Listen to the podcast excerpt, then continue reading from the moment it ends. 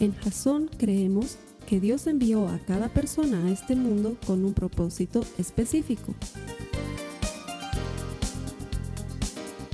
Nuestra misión es ayudarte a que tengas una relación personal con Jesús y a través de ella encuentres ese propósito para tu vida. Queremos ayudarte a alcanzar ese propósito. Es nuestra oración que este podcast te ayude a tener visión, a tener jazón.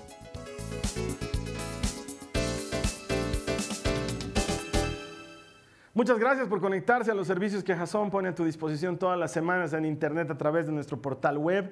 Sabemos que no es casualidad que te hayas conectado. Bienvenido y que el Señor te bendiga. Hacemos todo esto convencidos de que podemos ayudarte a desarrollar una relación personal con Jesucristo, relación por medio de la cual tú encuentras el propósito que tiene Dios para tu vida.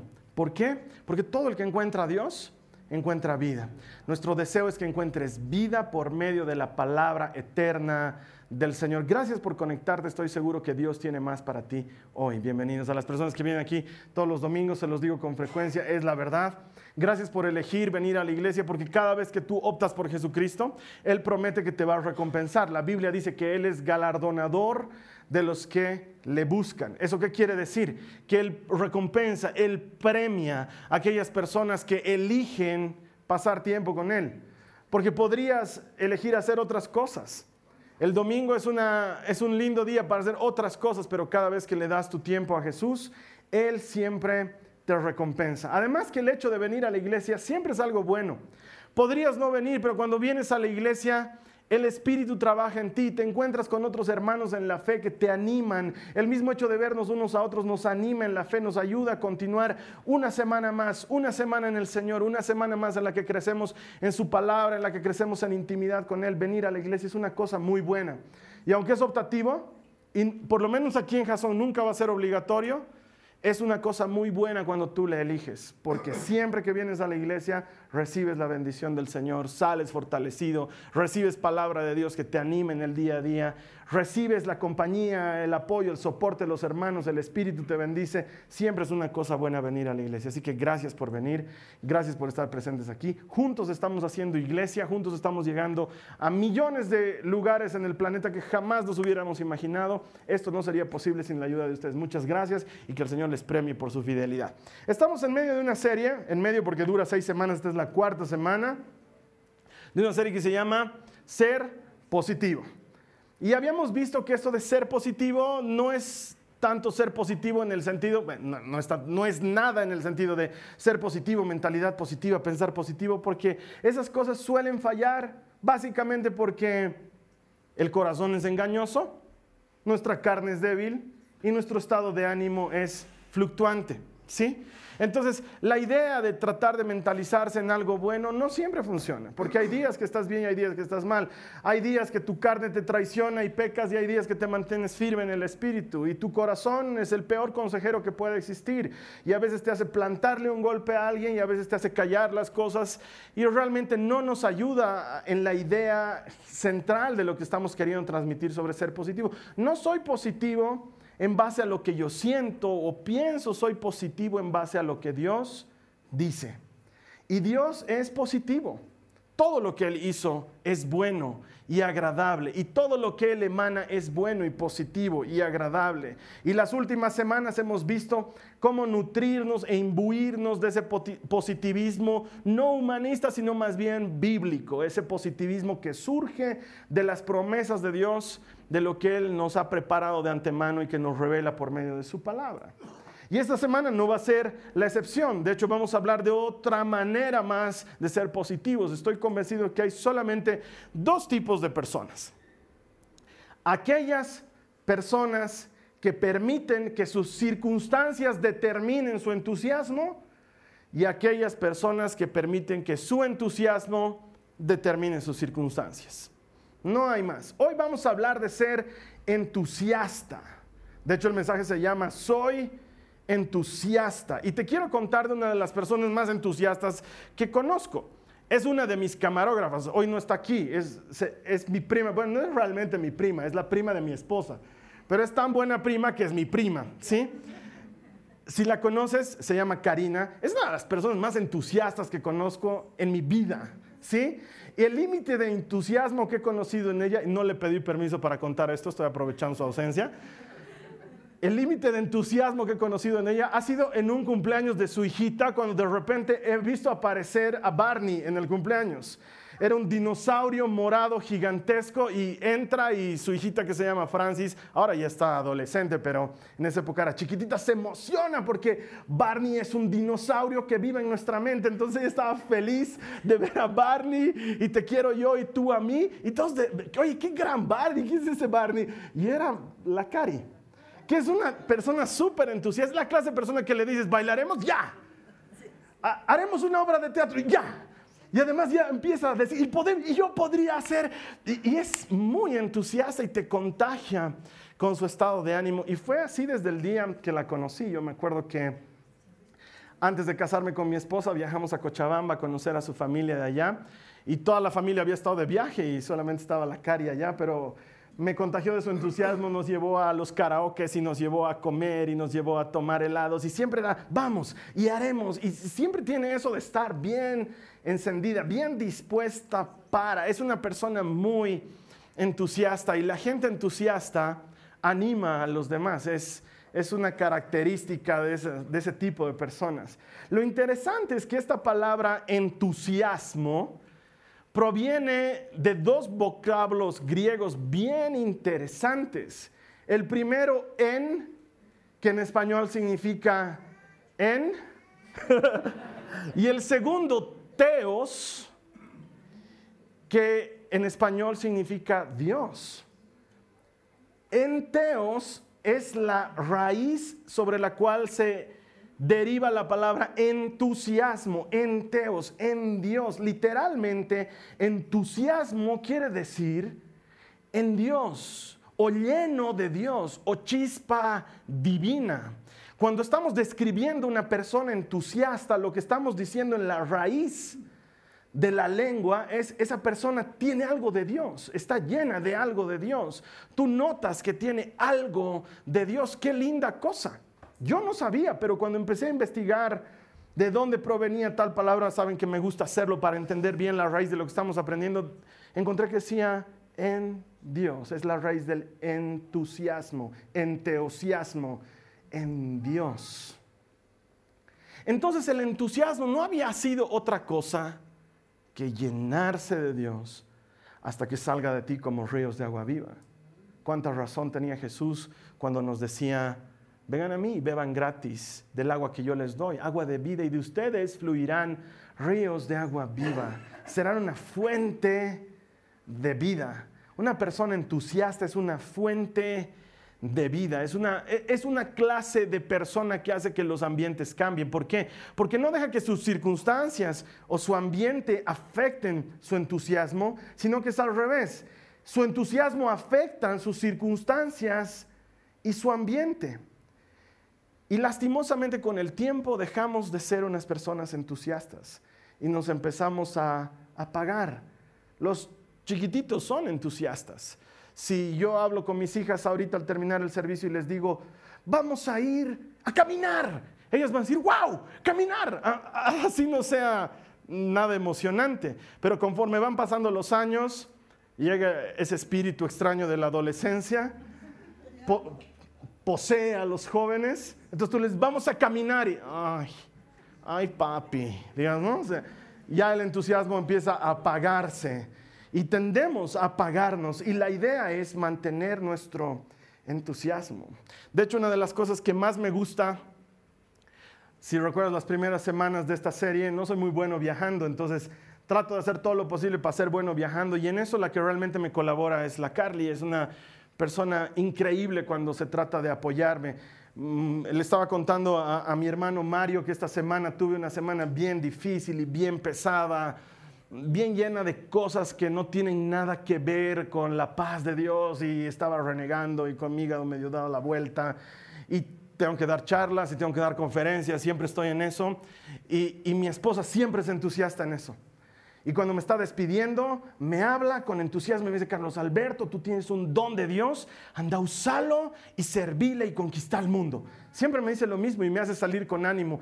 Cada que voy a viajar, así tengan que salir a las 5 de la madrugada de mi casa, tengan que salir al mediodía, ella me acompaña hasta la puerta, o si me lleva al aeropuerto, lo que sea que haga, lo último que me dice es eso. Carlos Alberto, Dios te ha dado un don, usalo servía al Señor, bendecía a otros y conquista el mundo. Y me llena de ánimo, es entusiasmo, es contagioso, te ayuda a sacar dentro de ti, porque estoy convencido que el entusiasmo no es tanto una respuesta a las circunstancias como una postura de tu corazón.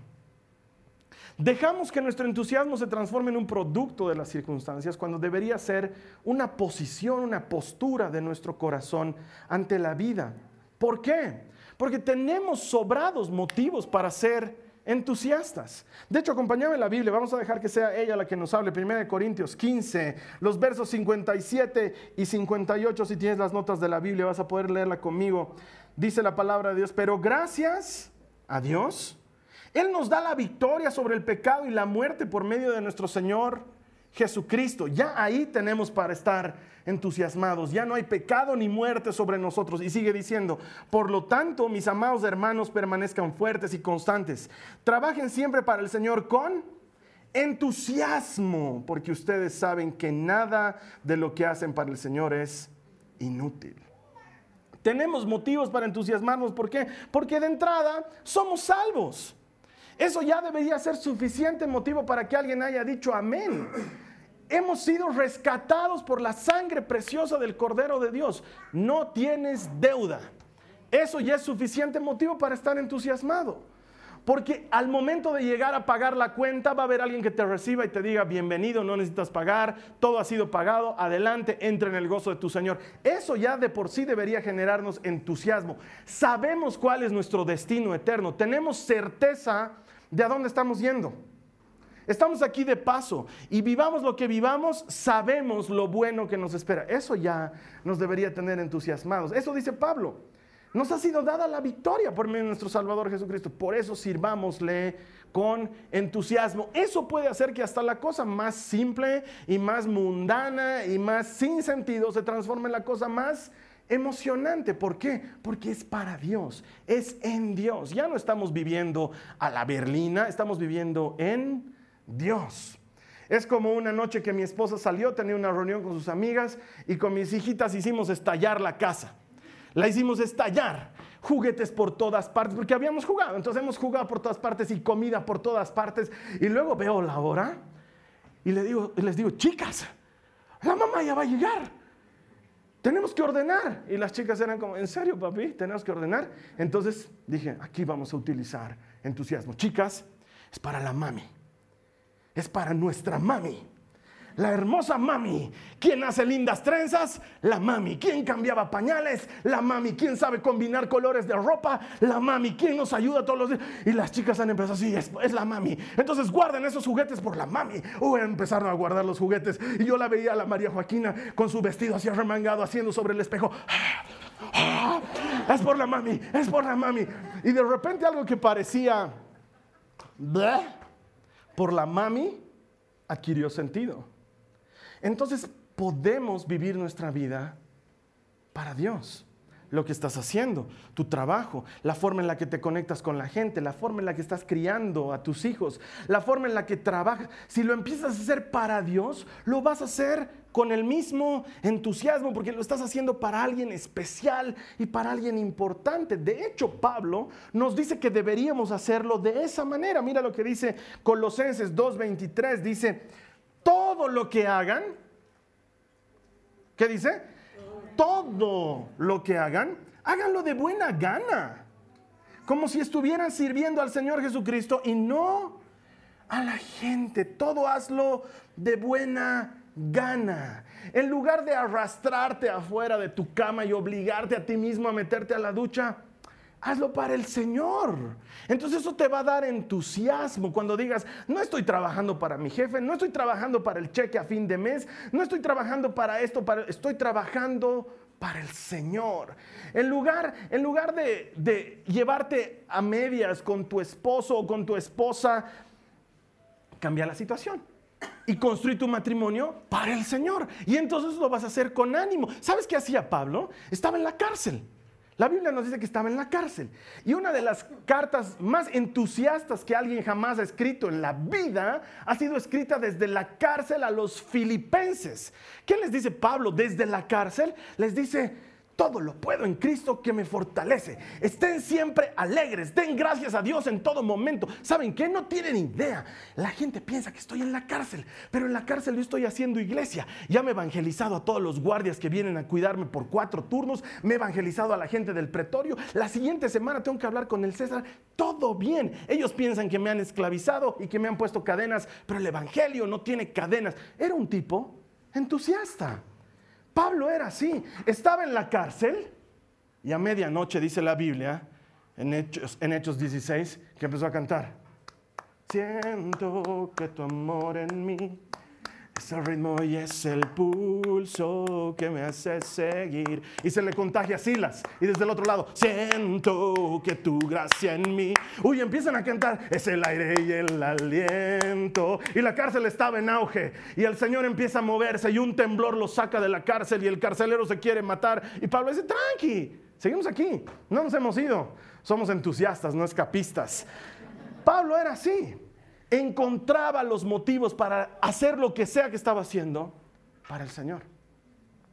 Uno puede ser entusiasta desde esa perspectiva. Entonces ya no es, tengo que preparar las meriendas de los chicos, o tengo que preparar el almuerzo para mi familia, o está viniendo a almorzar mi familia política. No, es, estoy haciéndolo para el Señor. Y eso me da ánimo, me da aliento. No es, ay, estoy saliendo a lavar el auto. Es, estoy saliendo a hacer algo para Dios. ¿En serio puedo lavar el auto para el Señor? Claro que sí, hermano.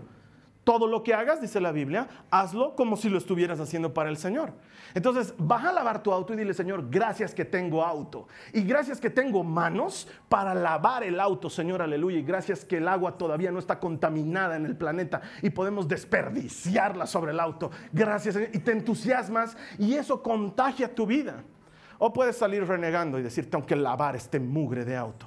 Y encima tengo que usar esta mugre de trapos. En esta casa no hay trapos limpios. Hay gente que deja que las circunstancias afecten su entusiasmo.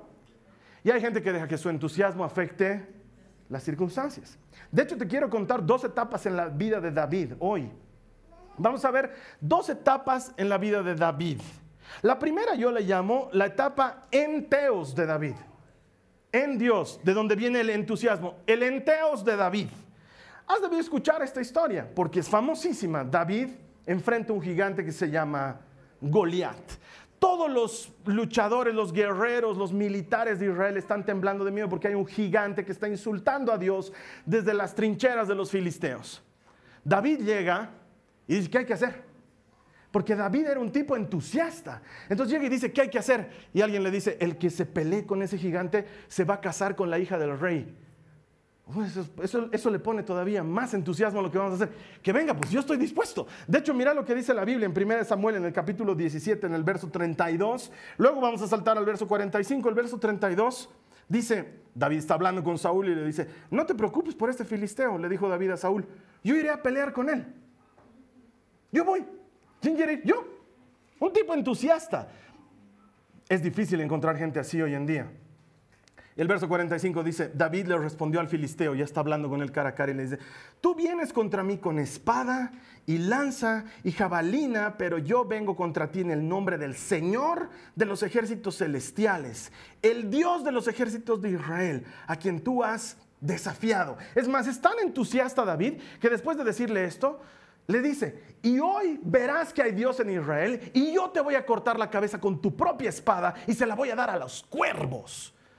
Porque David era un muchacho entusiasta. Él no estaba esperando que alguien le diga, ya, tú anda a la guerra. ¿Quién va a ir? Yo voy. ¿Quién quiere hacer esto? Yo lo hago. ¿Quién se va a meter en esto? Yo me meto.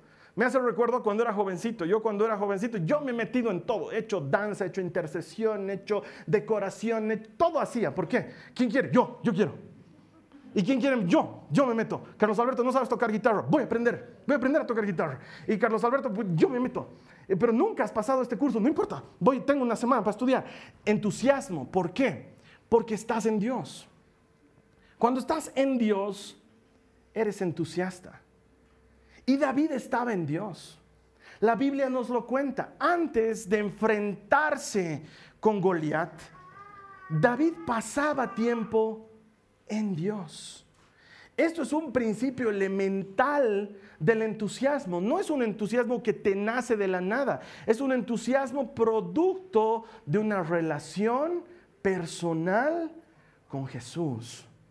Cuando te relacionas con Él, eso te llena de Dios. En teos te llena de Dios y provoca en ti entusiasmo. Entonces David caminaba con Dios cada día. Confiaba en Dios cada día y adoraba a Dios cada día. No esperaba que llegue el domingo para hacerlo. No esperaba que llegue el día de su grupo de compartimiento o su actividad de semana. Él lo hacía todos los días. Confiaba en Dios todos los días. La Biblia nos dice que cuando Saúl lo mira y le dice, ¿tú quieres ir a pelear con Goliat? Te va a matar, David le dice, no, yo confío en el Señor mi Dios. Soy pastor de ovejas. Antes he cuidado ovejas para mi padre y me ha tocado pelear con lobos y el Señor me ha protegido. Y me ha tocado arrebatarles ovejas de las fauces a los leones.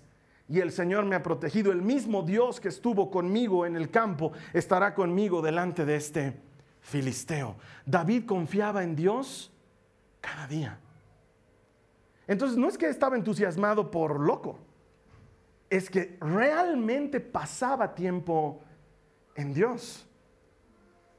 Él confiaba en Dios cada día. Él caminaba con Dios cada día. Él es el autor del Salmo 23. Él es el que dice, el Señor es mi pastor. Nada me falta. En verdes pastos me hace descansar, junto a aguas de reposo me pastoreará. Escuché esas palabras, confortará mi alma, me guiará por sendas de justicia por amor de su nombre. Aunque pase por el valle de sombra de muertes, mm, no temeré mal alguno. Tu vara, tu callado me infunden aliento. Aderezas mi mesa en presencia de mis enemigos, de mis angustiadores. Me unges con aceite, mi copa está rebosando. Ciertamente el bien y la misericordia me perseguirán todos los días. Y en la casa del Señor moraré por largos días. Este hombre, este hombre caminaba con Dios todos los días. ¿Cómo no ser entusiasta si estás andando al lado del creador de todo cuanto existe? Este hombre adoraba a Dios todos, todos los días. Todos los días adoraba a Dios. Tanto así dice la Biblia que estaban trasladando el arca del pacto de un lugar a otro y David iba delante de todos, vestido con un efod de lino, bailando con todas sus fuerzas, tanto que avergonzó a su esposa, que saliendo a la ventana dijo, ¿quién es ese loco? Vaya, es David. ¿Por qué está bailando así? ¿Qué le pasa? Por favor, alguien vaya y dígale que es el rey de Israel, que no puede estar saltimbanqueando de esa manera. ¡Ay, qué vergüenza! Yo voy a ir a la iglesia y máximo así, digamos, no me hagas levantar las manos. No me hagas levantar las manos, no me hagas orar en voz alta, qué vergüenza. A eso me haces ir a la iglesia. No, no, David. David cuando se metía en algo, se metía con todo. ¿Por qué? Porque adorar a Dios era algo de todos los días. No era su actividad de domingo, no era su actividad de mes, era su estilo de vida. Eso lo tenía en Dios. De hecho, algunas personas aquí tienen ese entusiasmo. Son personas que se entusiasman. ¿Por qué? Porque sienten a Dios en su oración. Oran y Dios les responde. Están pidiendo algo y Dios se los entrega. Y pasan por un momento de dolor y Dios sana su dolor. Y pasan por un momento de angustia y Dios responde en medio de su angustia. Y eso los entusiasma más y entonces se vuelven a meter más en la oración y sacan más de la oración y empiezan a desarrollar una relación personal con Jesús. Hay gente que viene aquí a la iglesia y desde el momento que llega se mete en la alabanza. No espera a ver si tocan la canción que le gusta o si no tocan la canción que le gusta. No, toquen la canción que sea. No importa si la conozco o no la conozco. Hilson United, Jesús Adrián Romero, no me interesa. Pongan una canción y voy a alabar y levantan sus manos y se meten de lleno mientras otras personas dicen, ay, otra vez las mismas canciones de siempre. Hay gente que dice que bien, esta canción me encanta y empiezan a cantar y levantan sus manos. Hay gente entusiasta aquí. Hay gente a la que le dicen, vas a llegar a tu casa y dice, quiero llegar a mi casa, quiero ver a mi familia, me muero por llegar a mi casa, quiero estar un rato con mi esposa, quiero jugar un rato con mis hijos, quiero besarla a mi hija adolescente, yo sé que ella me va a hacer así la cara, no importa, quiero que me haga así la cara, que se limpie mi beso de su cachete, quiero, quiero llegar. Hay gente entusiasta. ¿Por qué? Porque eso nace de Dios. Estás en Dios y Él te mueve desde dentro hacia afuera. La gente entusiasta confía en Dios a diario. Camina con Dios a diario. Adora a Dios a diario. Siempre tienen un yabadabadú en su corazón porque saben que lo que viene está mejor. Saben que lo que se les viene está mejor y se entusiasman porque tienen a Dios. Pero me gustaría que esto dure para siempre. A David no le duró para siempre. Porque hay una época sin teos de Dios en David. Hay un en teos y hay un sin teos. En algún punto, no sé dónde, David perdió su entusiasmo. Y tal vez tú digas, creo que ya me estoy empezando a identificar más con la... Porque sí, yo también en algún momento estaba entusiasmada con mi marido y ahora lo veo y es cara conocida.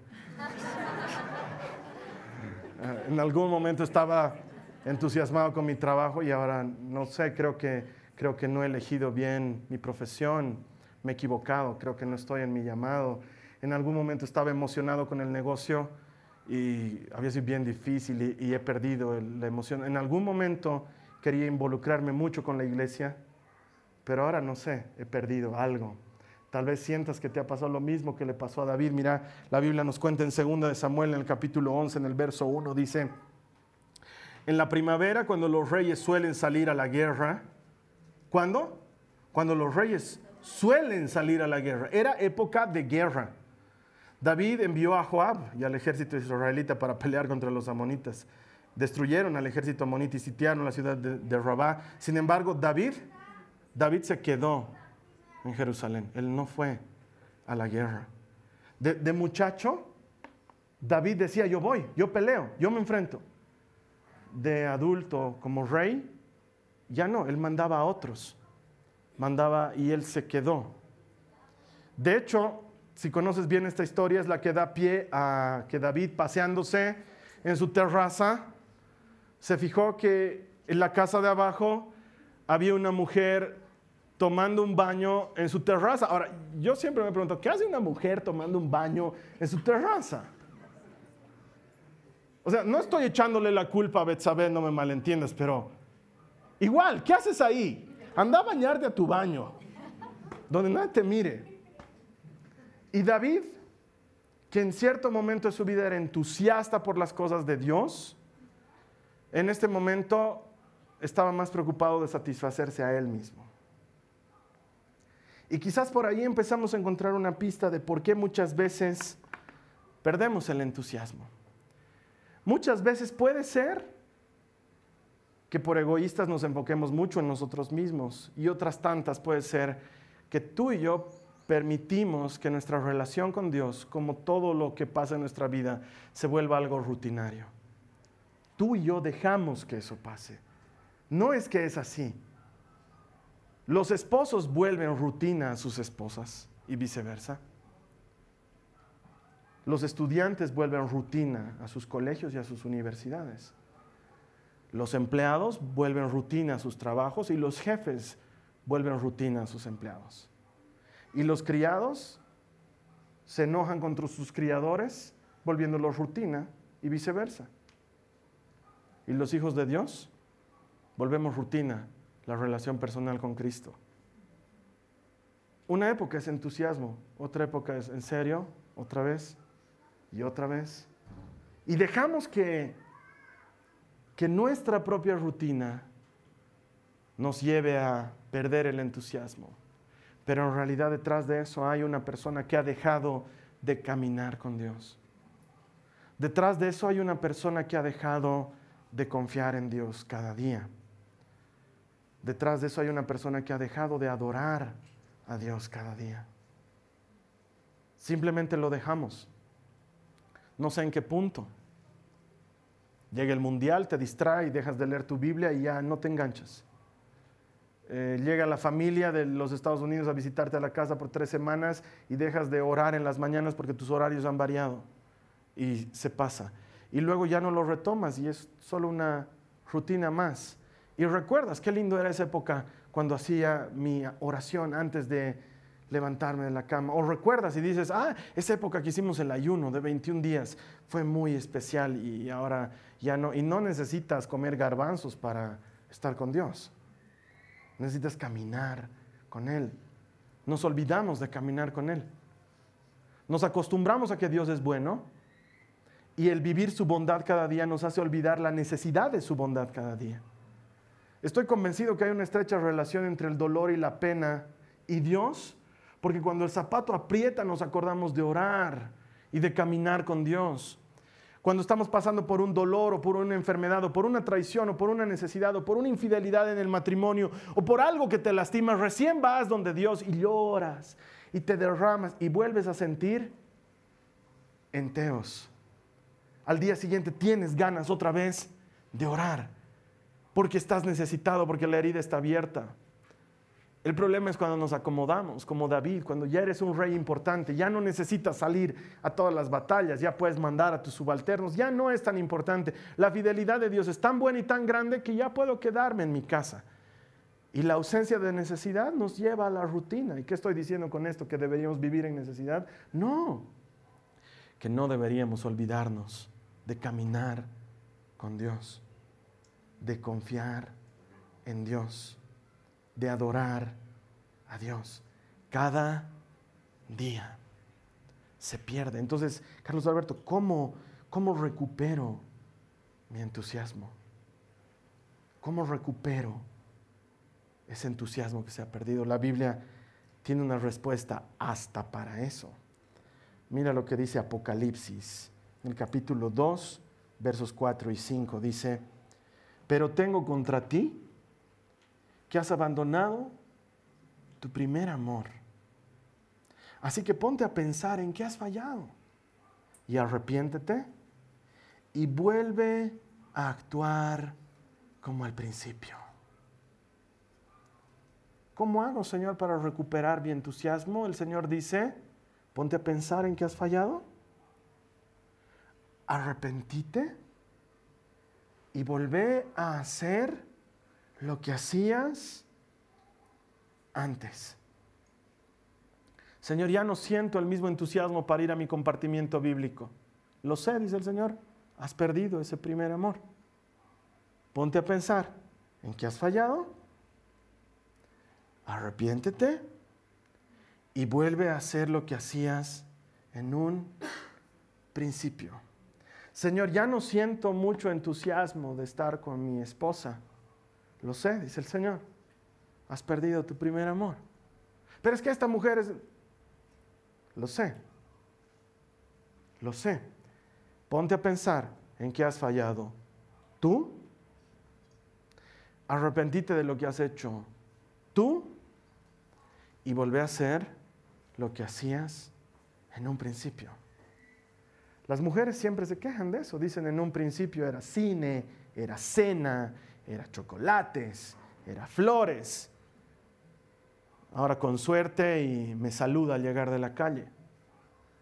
Y el marido dice es que ya no, he perdido el entusiasmo de verla despertar como despierta.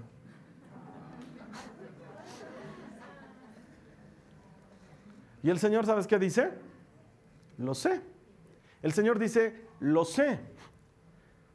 Ponte a pensar en qué has fallado. No dice ponte a pensar en lo que el otro ha fallado. ¿No ve? No dice eso. Dice ponte a pensar en lo que tú has fallado y arrepentite, porque lo has hecho mal. Y luego, volvé a hacer lo que hacías en un principio. Ah, estoy tan desmotivado con mis hijos, Carlos Alberto, porque han crecido y se han vuelto unos malcriados y, y ya ni los vemos en la casa y nos tiran la parada y, y el Señor dice, lo sé. Ponte a pensar en qué has fallado. No, yo les he dado todo, he sido un gran padre, me he desvivido para ellos. No te pongas a pensar en que han fallado ellos. Ponte a pensar en que has fallado tú. Y arrepentite. Y haz lo que hacías en un principio. Y en Teos va a volver. Porque vas a estar en Dios otra vez. No sé, aplícalo a la situación que quieras, a tu trabajo, a tus reuniones que tenías con tu familia y que se han vuelto monótonas, a la noche especial que tenías con tu hijo, con tu hija, al momento de conversación con tu esposa. Botá ese tu maldito iPhone y mírala a los ojos otra vez. Volvé a hacer lo que hacías antes. Antes cuando estabas con ella, no estabas chateando. Antes cuando estabas con tus hijos, estabas con tus hijos. Antes cuando, cuando no tenías auto, salías más temprano de tu casa por ir al trabajo. Y eso te hacía un mejor empleado. Y ahora que tienes auto y que eres dueño de la empresa, no tienes entusiasmo. Antes tenías lo que le dice su entrenador a Rocky, ojos de tigre. Tenías ganas de ser campeón. Y ahora que eres campeón y tienes mansión y tienes cinturón y tienes empleados, ya no tienes ojos de tigre. Se ha muerto tus ganas de ser campeón. Entonces el Señor dice, lo sé. Pensá que has hecho mal. ¿Te has acomodado? ¿Te has acostumbrado a tener una linda iglesia? ¿Te has acostumbrado a tener una relación con Dios? Pensá en removerte de la costumbre, de arrepentirte y de volver a hacer lo que hacías en un principio. Orabas de madrugada, volvé a hacerlo. Leías tu Biblia antes de dormir, volvé a hacerlo. ¿Qué hacías? Antes ibas a un compartimiento bíblico, volvé al compartimiento bíblico, pero ya ha cambiado de gente. Sí, pero Dios sigue siendo el mismo. El entusiasmo es estar lleno de Dios, caminar con Él, confiar en Él y adorarle cada día. La historia de David termina de esta manera. El profeta Natán se le acerca un día y le dice, había un hombre que era millonario, tenía todo, y su vecino tenía solamente una ovejita, linda, linda la oveja, rellenita, apetecible. Llegaron unos visitantes y este hombre millonario decidió sacrificar la oveja de su vecino cuando él había salido de viaje y se las invitó a sus comensales. Y David dice, eso no puede suceder en el reino de Israel. No mientras yo esté de guardia, no mientras Dios sea nuestro Dios. Tráiganme a ese hombre y va a restituir la oveja y a él hay que matarlo. Y Natán le dice, ese hombre eres tú. Ese hombre eres tú. Dios te ha entregado todo, David todo es tuyo, tú eres el rey. Pero tenías que meterte con Betsabé, la mujer de tu siervo. Pensá lo que has hecho mal. Arrepentite y volvé a hacer lo que hacías en un principio. Quiero recuperar tu entusiasmo, David. Pensá lo que has hecho mal. Arrepentite y volvé a hacer lo que hacías en un principio. Y esa es la parte de la prédica en la que yo te pregunto, ¿cómo estás tú? ¿Cómo estás tú? ¿Estás con ese entusiasmo? ¿Todavía estás en fuego y quisieras quisieras conquistar el mundo para Cristo y quisieras sacar a tu familia adelante y quisieras alcanzar tus sueños y tus metas, o te has creído esa mentira de ya estoy muy viejo, ya no puedo, ya me duele, ya no, que lo haga otra generación y has, renunciado a tus sueños, has renunciado a servir a Dios, has renunciado a tu llamado, te has olvidado del propósito que Dios tiene para tu vida, el entusiasmo se se ha perdido, no sé. ¿En qué etapa estás tú? Porque en esa etapa puedes elegir si vas a ser de la persona que sus circunstancias dominen su entusiasmo, porque no digo que todo esté bien, probablemente no todo está bien, o vas a dejar que tu entusiasmo domine tus circunstancias? Es una decisión. Y si tú me dices, Carlos Alberto, sabes que lo que yo quiero es ser entusiasta otra vez, la respuesta de Dios es simple. Pensar en lo que has hecho mal, arrepentite y volvé a hacer lo que hacías en un principio. ¿Te imaginas eso? ¿Te imaginas volver a hacer lo que hacías en un principio?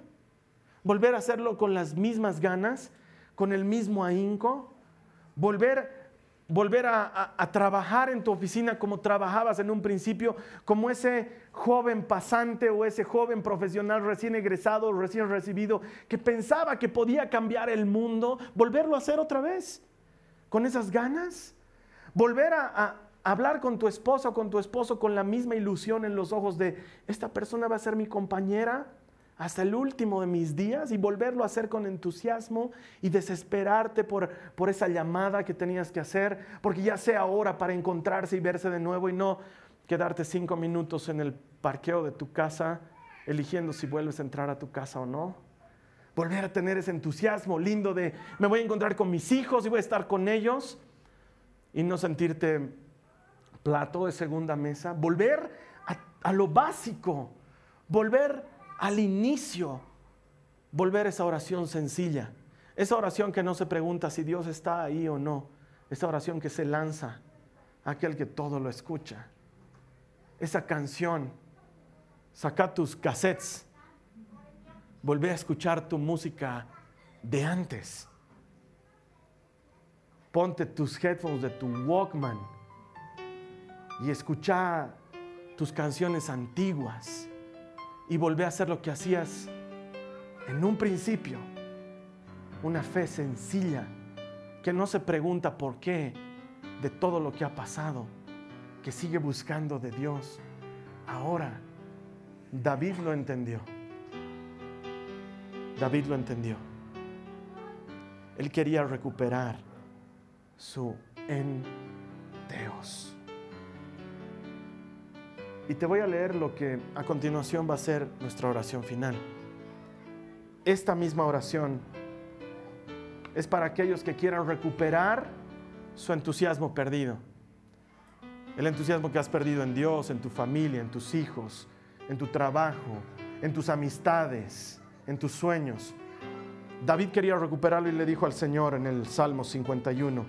Lo vas a leer en tu casa todo el Salmo, pero esta parte, el verso 10 al 12, dice, Dios mío, crea en mí un corazón limpio.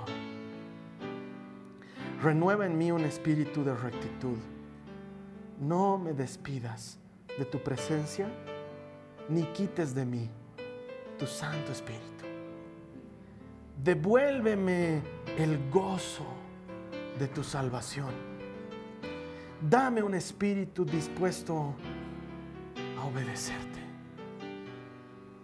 Esa fue la respuesta de David al profeta Natán, el Salmo 51. Porque David sabía que no tenía que responder ante un hombre, sino que tenía que ir a responder delante de Dios. Y David fue y le dijo, Señor, ser rey no es nada. Tener caballos y ganados y gente a mi servicio no es nada. Una cosa es importante. Quiero eso mismo, eso mismo que pasaba en los pastizales del viejo Isaí, mi padre, cuando cuidaba sus ovejas. Tu espíritu, tu presencia, un corazón recto. Quiero volver a confiar en ti. Quiero volver a caminar contigo. Quiero volver a adorarte cada día. Eso es lo que quiero. Vamos a cerrar nuestros ojos ahí donde estés conectado. Esta oración la vamos a hacer nuestra oración. Dile al Señor conmigo, Dios mío, crea en mí un corazón limpio. Renueva en mí un espíritu recto. Dile al Señor, no me despidas de tu presencia, ni quites de mí tu Santo Espíritu. Y aquí es la parte en la que le pedimos entusiasmo. Dile al Señor, devuélveme Dile al Señor, devuélveme. Dilo con entusiasmo, devuélveme el gozo de tu salvación. La certeza de mi eternidad. La seguridad de mi destino. Dame un espíritu dispuesto a obedecerte. Señor Jesús, me he dejado, me he dejado estar, me he dejado consumir. A veces porque me he acomodado, a veces porque me ha dolido mucho. Pero hoy te pido, tú en mí, otra vez, confiar en ti cada día, caminar contigo cada día, adorarte cada día. En el nombre de Jesús. Amén. En Jasón creemos que la relación con Jesús es una cosa de todos los días. No del miércoles que te conectas o del día en la semana en que quizás, según tú por casualidad has encontrado este video en internet. No existen casualidades. Sabes bien que Dios estaba necesitando decirte, hoy pensé en que has fallado, arrepentite y haremos lo que hacíamos juntos en un principio. Caminaremos juntos, confía en mí, entregame tu vida, va a estar en buenas manos. Sobran razones para ser positivo. La siguiente semana vamos a estar en la penúltima semana de esta hermosa serie. Estoy seguro que Dios va a tener más para ti, en tanto tú y yo nos volvamos a encontrar que esta semana sea una semana de bendición. Y no te olvides que todo el que encuentra a Dios encuentra vida. Esta ha sido una producción de Jason Cristianos con Propósito. Para mayor información sobre nuestra iglesia o sobre el propósito de Dios para tu vida, visita nuestro sitio web www.jason.info. Allí encontrarás muchos recursos para animarte en tu relación con Dios, enseñanzas, nuestro blog, prédicas y mucho más. Te lo deletreamos www.jazon.info. También puedes visitarnos en nuestro sitio en Facebook www.facebook.com barra Que Dios te bendiga abundantemente. Muchas gracias.